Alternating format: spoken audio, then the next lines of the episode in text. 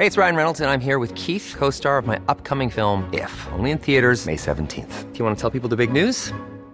All right, I'll do it. Sign up now and you'll get unlimited for $15 a month in six months of Paramount Plus Essential Plan on us. Mintmobile.com slash switch. Upfront payment of $45 equivalent to $15 per month. Unlimited over 40 gigabytes per month. Face lower speeds. Videos at 480p. Active Mint customers by 531.24 get six months of Paramount Plus Essential Plan. Auto renews after six months. Offer ends May 31st, 2024. Separate Paramount Plus registration required. Terms and conditions apply if rated PG. Noticias del Heraldo de México.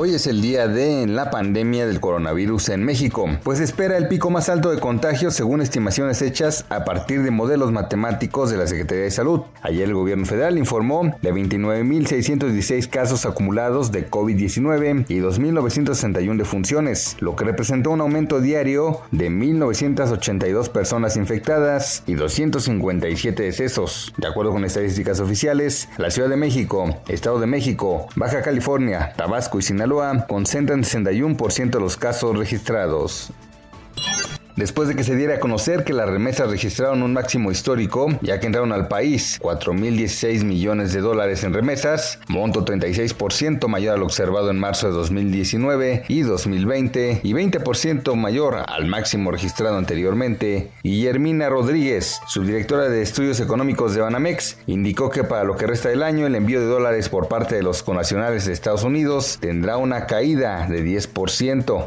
y destacó que las remesas no cayeron durante el mes de abril debido a la pandemia del coronavirus y la pérdida de empleos en Estados Unidos. Las cifras sobre los casos de COVID-19 se adaptan al discurso político y minimizan la pandemia, así lo aseguró Julio Frank, exsecretario de Salud durante la presidencia de Vicente Fox. En entrevista con Sergio Sarmiento y Guadalupe Juárez, el experto dijo que durante la emergencia sanitaria los países se clasificaron en dos partes, en aquellos que actuaron rápidamente y los que tuvieron un retraso, tal y como lo hizo México, y señaló que las inconsistencias en los números es causa de las deficiencias en la comunicación, la cual no es clara, concisa y consistente.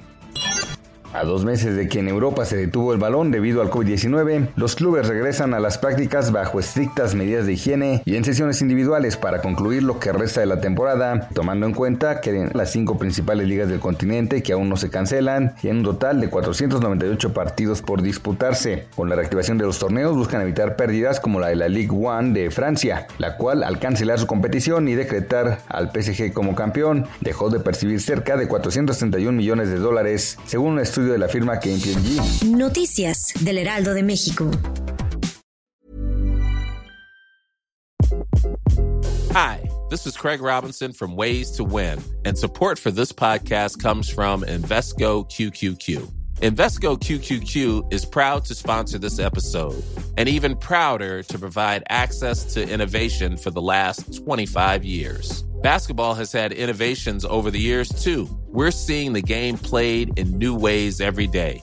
Learn more at Invesco.com slash QQQ. Let's rethink possibility. Invesco Distributors, Inc.